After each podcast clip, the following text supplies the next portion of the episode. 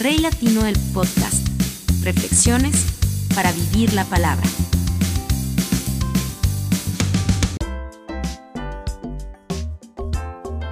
Queridos amigos, bienvenidos al podcast. Un abrazo muy, muy especial. Soy Rey Tapias, el Rey Latino. Y bueno, pues nada, agradecerte que estés ahí, que me escuches, que recibas cada palabra que publicamos a través de nuestras redes sociales y por supuesto a través del podcast. Que el Señor te bendiga, que cubra tu vida, tu casa, tus sueños, con su amor, con su misericordia, con su poder y que se haga su voluntad. Que ese diseño que Él tiene destinado para tu vida se cumpla hasta la última palabra, hasta el último trazo. Que Dios permanezca en ti, pero sobre todo que tú permanezcas en Él. Dios te bendiga. Gracias por escuchar el podcast. Y en el episodio anterior hablé del amor descarnado. Ese que soporta todo, ¿no? Ese que, que no se detiene, que, que por la imperfección del otro no falla, y mucho menos por la imperfección propia. Pero hoy quiero hablar del amor que tiene como soporte algo distinto. Y es la fe. Porque la fe es preventiva. Es eh, activa en todo tiempo. La fe no se apaga. No se apaga y, y no se enciende de un momento a otro. La fe es un estilo de vida. Es una convicción que nos lleva a actuar, pensar, hablar y hacer. La fe es antes de que todo ocurra. Por eso, amar con fe es amar a sabiendas que nos van a fallar, que nos van a herir. ¿Quién más nos demostró esto que Jesús? Quien en la última cena dejó saber que sería traicionado. A Pedro le mostró que lo negaría. En el huerto de los olivos supo que sería crucificado y lacerado, pero su fe, su convicción lo llevó a hacer por amor lo que el Padre le envió a hacer. Quiere decir que, que la fe no es por momentos, que la fe tal cual es en todo tiempo en tu vida decidir amar a tu pareja, decidir amar a tus amigos, a tus compañeros, decidir amar a la familia donde naciste, ese entorno familiar en el cual a veces has tenido problemas, que incluso puedes tener problemas hoy, pero decidir amarlos viene de ti, no viene de ellos. Es tu decisión saber que en toda relación hay ofensa. Yo decido hacerlo. No es una emoción, no es un sentimiento como tal.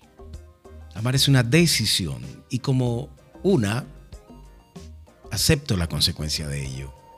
Que es que a pesar de que yo ame, me van a fallar. Que yo puedo fallar. Amar no es estar de acuerdo. Amar es hacerlo a pesar de no estar de acuerdo.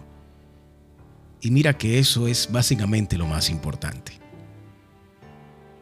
Mateo 7:20 dice, por sus obras los conoceréis. Y Jesús lo define así. Juan 13:35. En esto conocerán todos que sois mis discípulos si tuviereis amor los unos con los otros. ¿Ves a lo que me refiero? Amar a los demás hace parte del fruto de ser quien dices que eres. Yo amo a Dios, yo sigo a Jesús. ¿Y dónde está tu amor? ¿En ti egoístamente, solo para ti y los más cercanos a ti o para todos? Al nivel de perdonar al nivel de, de lo que dice Jesús. Si eres mi discípulo, debes amar a los otros. Esto quiere decir que no solo debemos dar fruto en el amor de Dios, sino que para que la gente sepa que somos discípulos debemos amar a los demás y recibir ese mismo afecto de los demás. Si hay hermandad, no hay señalamiento ni rencor. Aún así, si hay imperfección. Y a pesar de ello, el amor debe ser el centro de la relación para que podamos ser reconocidos como hijos de Dios, como seguidores de Jesús, como discípulos de su palabra. Mira que no son nuestros dones, las posesiones o relaciones las que nos definen como hijos de Dios o discípulos de Jesús. Es el amor que hay en nosotros y se traduce en actos que al final producen ese fruto. ¿Qué es lo que los demás ven? Eso es todo. No hay más allá, no, no, no hay más exageraciones ni argumentos. Básicamente es eso. Amar tanto a los demás que incluso tu propio dolor puede ser aplacado por ese amor. Como usar nuestras malas experiencias, superarlas para poder dar un ejemplo de que sí se puede y ayudar a los que están atravesando el proceso a salir de él pero acompañándolos desde nuestro propio dolor superado. Cuando no amas a los demás, tus malas experiencias no pueden servir para levantar a nadie, porque simplemente no te importa.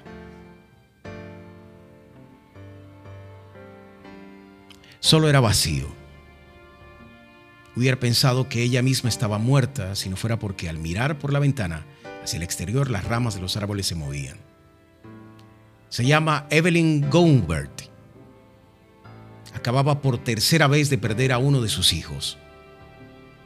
Por algo dicen pérdida, comenta. Es que uno queda perdido. Pareciera que la escena fuese oscura, la nube que es la muerte, pero el juego de palabras perdida y perdido hoy en día le parecen una broma, una paradoja que aprendió a pensar al revés. Eso, pensar al revés. Hace parte de las estrategias que comparte con cientos de personas que han sufrido la partida, como ella, de un ser querido.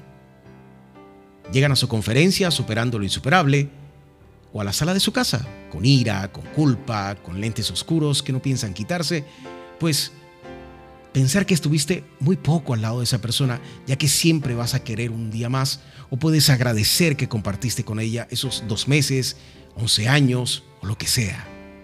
La parte más dura de esta historia ya ha sido ampliamente reseñada en los medios de comunicación, que Gowert perdió a su primer hijo el día después de su nacimiento. Vio morir a su hija de 11 años por culpa de un mal diagnóstico médico. Duró un lustro en el proceso de una demanda para que ese doctor hoy esté en la cárcel por homicidio culposo, que un año más tarde a su hijo de 23 años se lo llevó un cáncer fulminante, que también perdió a su padre y a su hermana mayor. No se trata de una coraza que la protege, ni la indiferencia de la costumbre, es la aceptación de lo inevitable, la gratitud del instante. Crecimos con frases como sin ti no puedo vivir o esperaré que me muera a ver qué va a hacer. Al que me dice eso le pregunto un momento, ¿de dónde viene esa idea? ¿Realmente quieres vivir con dolor el resto de tu vida?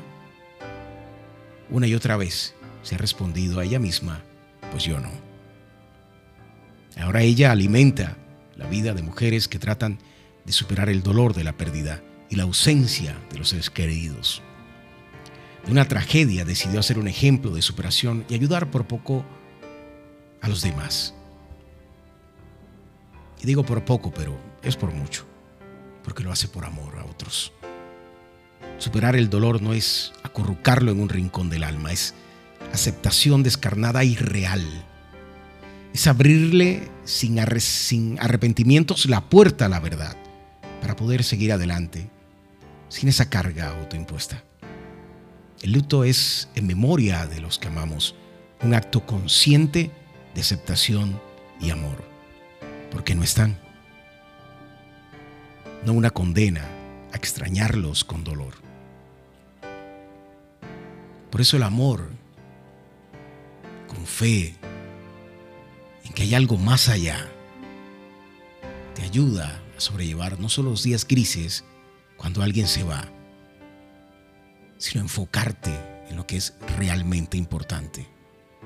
Alimentar la vida de los demás, predicando la esperanza de una vida eterna, porque al final todos sabremos la verdad. Todos caminamos hacia ese día. Y solo Dios sabe cómo está marcado ese día en el calendario.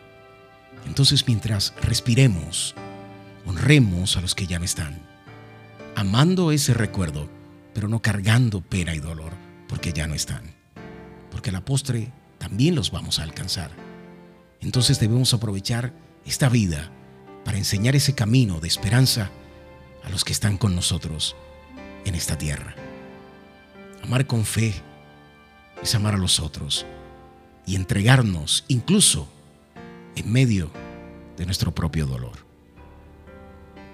Gracias por escuchar el podcast. Dios te bendiga.